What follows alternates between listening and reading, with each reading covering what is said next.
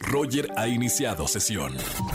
Estás escuchando el podcast de Roger González en Exa FM. Seguimos en XFM 104.9 y el día de hoy se estrena el episodio 6 de Comunidad Guimo. En esta ocasión platico con Jonathan Kuben, un chico sueco mexicano eh, que la verdad está triunfando con todo lo que ha hecho y sobre todo con un proyecto que se llama Mom I'm Fine, Mamá Estoy Bien, que fue a viajar por todo el mundo. Platiqué con él y vamos a escuchar una parte de esta entrevista que la pueden escuchar ya mismo en cualquier plataforma de podcast, Comunidad Guimo. Así que vamos a ver lo que me dijo.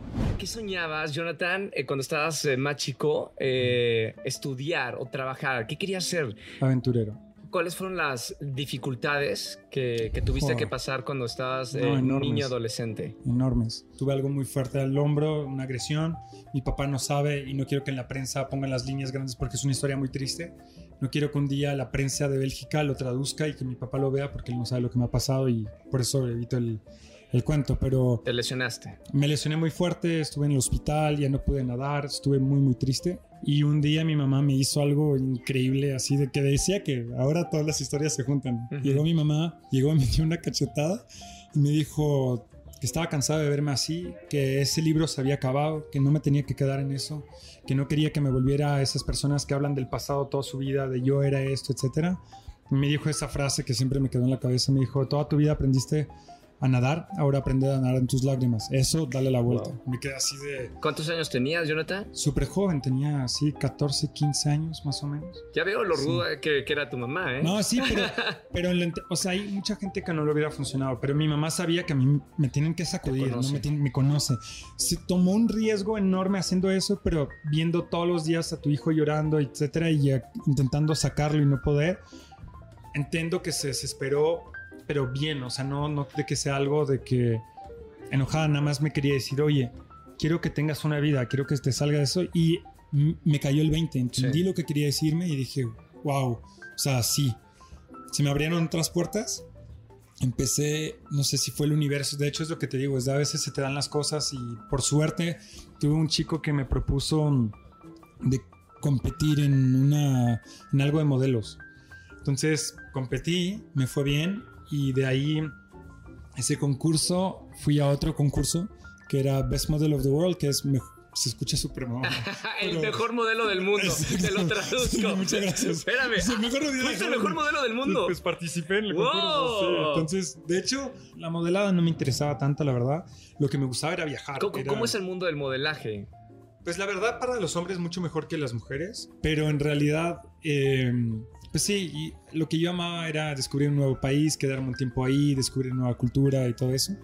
Entonces empecé a mandar algunos mails de había una página que se llama models.com Claro. y les y mandé mi Polaroid diciendo, oigan, les interesa no sé qué.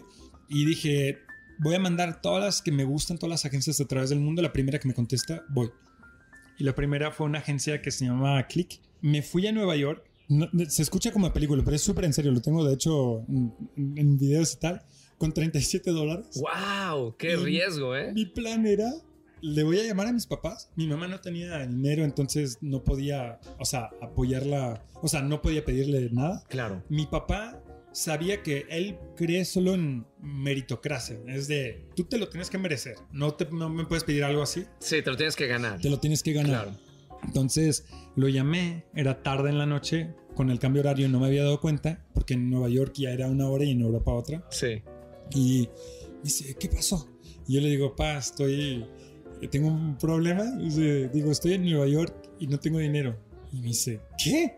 Y le digo, mira, sé que nunca te pido nada, sé que no es así, pero nada más te pido que me prestes algo, te lo devuelvo, pero por favor quiero creer en mí, me dan una oportunidad, voy a seguir mis estudios, pero realmente creo en eso y me gustaría vivir eso. Entonces, Tenías una junta con este agente, famoso en Nueva. York. Así, entonces pagué el taxi y me quedaban 37. Tenía un poco más, pero cuando ya pagué me quedaba esto. Ajá. Y me fue su turno hacerme una frase legendaria donde mi papá me dejó un tiempo, unos segundos sin decir nada, que se me hicieron eternos. Claro. Y luego me dijo, mira, ¿sabes qué? Te voy a mandar dinero, pero no te lo voy a mandar hoy. Te lo voy a mandar en tres días. Esta es solo una parte de la entrevista con Jonathan Cuben. Es el episodio 6 de Comunidad Wimo que lo pueden escuchar en cualquier plataforma de podcast. Mañana les voy a pasar otro poquito de esta entrevista con una charla interesante de este hombre que ha recorrido el mundo y ha conocido a grandes personalidades con este proyecto. Un emprendedor por naturaleza y alguien que decidió cambiar su vida. No se lo pueden perder. Escúchanos en vivo y gana boletos a los mejores conciertos de 4 a 7 de la tarde por Exa FM 104.9.